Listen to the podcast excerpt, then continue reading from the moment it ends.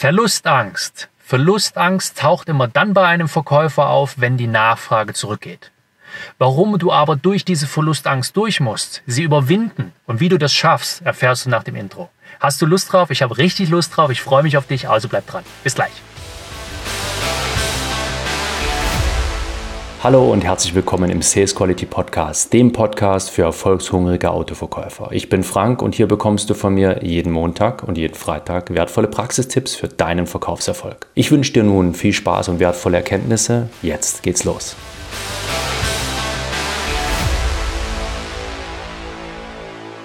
Mir geht's heute darum, dir den Rücken zu stärken in den Zeiten schwächer Nachfrage, denn das sorgt bei den Verkäufern oftmals dafür, dass sie ängstlicher werden. Oder dass sie vielmehr ängstlicher vielleicht nicht, dass sie den Mut verlieren. Ich habe ja meistens sehr viele Telefoncoachings. So hatte ich gestern zum Beispiel, ich glaube wieder, ich weiß nicht genau, sieben oder acht Telefonate mit Verkäufern.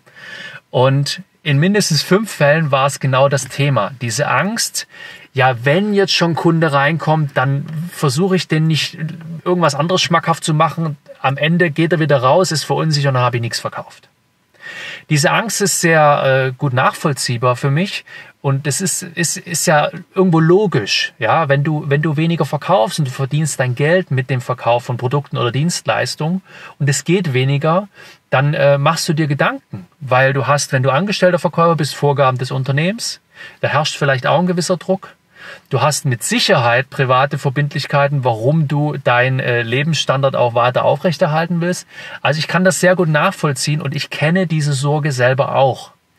Nur wenn du dieser Angst nachgibst, wirst du immer mehr verlieren, als du auf der anderen Seite gewinnen kannst. Das steht in keinem guten Verhältnis und ich möchte dir mitgeben, warum das so ist. Gerade erlebe ich das äh, sehr, sehr häufig. Gerade die Nachfrage ist äh, deutlich geringer geworden und es gibt Verkäufer, die können damit sehr gut umgehen. Das ist leider die geringere Anzahl und die machen immer noch sehr gute Geschäfte. Und es gibt auch Verkäufer, und das ist leider die Masse, die jetzt so ein bisschen ängstlicher wird, ein bisschen vorsichtiger und auch im Preis schneller nachlässt, die quasi das Verkaufen, das Verhandeln verlernt haben, was eigentlich ihr Job ist, und damit halt ähm, die Geschäfte immer weiter zurückgehen und das ist nicht notwendig. Wenn jetzt ein Kunde zu dir kommt und der kommt wegen einem speziellen Angebot, sagen wir mal, der hat einen Gebrauchtwagen irgendwie im Internet gesehen äh, und, und, und kommt jetzt zu dir, dann hast du natürlich sehr große Chancen, ihm jetzt ein Auto zu verkaufen, dieses Auto zu verkaufen, weil er hat es online schon gescannt.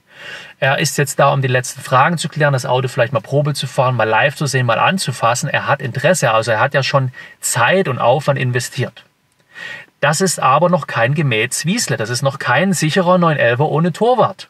Ja, auch der kann verloren gehen, wenn du keine Bedarfsermittlung machst. Das habe ich auch in einem einer anderen Videos schon gesagt. Finde heraus, was deinen Kunden motiviert hat, wegen diesem Fahrzeug zu dir zu kommen, denn du stehst oft im Wettbewerb. Dein Kunde wird oder hat bereits mit anderen Händlern verglichen und dann musst du Argumente finden, die für dein Produkt sprechen oder die für deine Dienstleistung sprechen, wenn du was anderes verkaufst. Das weißt du aber nur, wenn du diese Informationen holst. Auch das hatte ich erst vor, ich glaube, 14 Tagen ruft mich ein Verkäufer an, sagt der Frank, du, ich habe jetzt hier eine Kundin, es geht gerade eh wenig, ich habe noch nicht so viel verkauft. Jetzt will die nochmal 500 Euro nachlassen. Ich habe der schon 300 nachgelassen, also beim Fahrzeug, was fortsteht, ich glaube ein Gebrauchtwagen war das. Das kann ich nicht noch machen, aber sonst kauft die halt woanders. Dann haben wir das ganze Gespräch mal ein bisschen aufgerollt. Wir haben das ein bisschen reflektiert und haben gesagt, hey, ruf die nochmal an und erinnere die nochmal dran und frage nochmal, was waren denn die, was ist ihr wichtig und was war der Grund, warum sie bei dir äh, gewesen ist und warum verhandelt sie jetzt mit dir über diese 500 Euro extra Nachlass? Weil ich glaube, wenn das Produkt und du als Verkäufer falsch für sie wären, würde sie nicht mit dir darüber sprechen. Und Genau so war's. Die Kundin hat einfach gepokert. Sie wollte nicht drauflegen, sie wollte noch ein bisschen was sparen, weil sie überall in der Presse liest, ja, da ist jetzt Preisschlacht und so weiter. Dudenhöfer, vielen Dank. Ja, ähm, also das hat die Kundin motiviert, nachzufragen. Ich will jetzt gar nicht sagen, dass das, dass das Preisgier war. Das ist einfach, keiner will drauflegen. Das ist nach, nachvollziehbar. Aber indem der Verkäufer nochmal mit ihr gemeinsam gedanklich zurückgegangen ist und nochmal geschaut hat, was ist ihr denn wichtig und damit festgestellt hat, ah, guck mal, das hat das Gegenangebot gar nicht. War auch kein Grund mehr für den Nachlass da. Und das Geschäft konnte gemacht werden. 500 Euro sind mehr im Geldbeutel des Unternehmens hängen geblieben, damit auch bei der Provision des Verkäufers und die Kundin hat trotzdem unterschrieben und ist happy drüber. Okay? Das ist aber der eine Punkt. Der andere Punkt ist, wenn du dich nichts traust, kannst du nie dazu gewinnen. Niemals.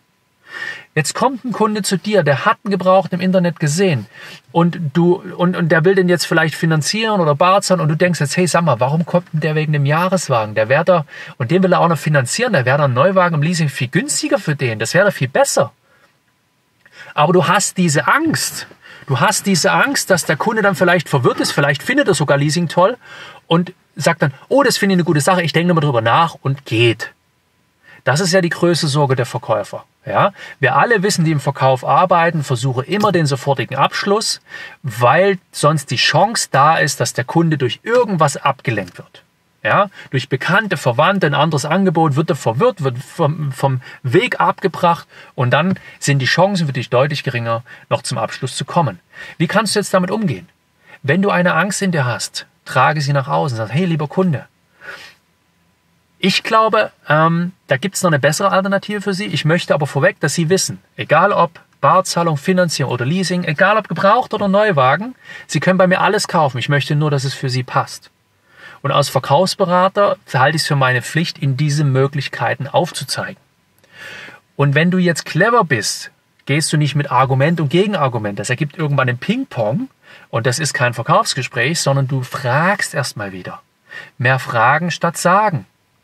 Und dann fragst du deinen Kunden sie, warum, das habe ich auch schon mal in einem der anderen Videos gesagt, warum sind sie denn auf, auf dieses Auto gekommen? Und dann wird der Kunde dir sagen, ja, das waren die Gründe, keine Ahnung, Jahreswagen, erste Wertverlust ist weg, ich würde gerne Neues fahren, ist aber zu teuer, ist der Wertverlust so, solche Sachen. Dann fragst du, wie lange fahren sie denn das Auto normalerweise? Und dann sagt er zu dir, ja, fünf, sechs Jahre zum Beispiel. Okay, und wie viel Kilometer fahren sie im Jahr? Ja, also 15.000. Okay. Haben sie schon mal über Leasing nachgedacht? Nö, wieso? Schauen Sie, ähm, normal ist es doch so. Sie fahren Ihr Auto ein paar Jahre lang so nach. Bei Ihrer Kilometerlaufleistung ist Ihnen da schon mal aufgefallen, dass nach vier, spätestens fünf Jahren, dass die Wartungskosten nach oben gehen? Ja, schon, aber was meinen Sie? Ja, ich rede von den Verschleißteilen. Bremsbelege, Bremsscheiben, Reifen, äh, Zündkerzen, haben, noch haben wir ja Zündkerzen in den Autos, Filter und so weiter, das kommt alles. Das ist ganz normal und das hat auch nichts mit der Produktqualität zu tun, das ist bei jeder Marke übergreifend so. Ja, ja, das habe ich festgestellt. Okay. Ähm, und viele unserer Kunden, die stellen dann halt auch fest, dass sie irgendwann keine Garantie mehr haben. Und dann kommen sie auf die Idee, komm, ich verkaufe den nach fünf, sechs Jahren, weil dann kriege ich wenigstens noch was für das Auto. Ist ja der Irrglaube. Prozentual ist das immer das gleiche Drama, aber so ist es halt. Und ähm, dann haben sie auch noch Frust über den Wiederverkauf. Und da möchte ich Sie rausholen. Die Alternative dazu ist Leasing. Das machen immer mehr Kunden von uns. Die Mehrzahl meiner Kunden liest ihr Fahrzeug, weil sie eben das Fahrzeug gar nicht so lange fahren, dass die ganzen Verschleißteile ersetzt werden müssen.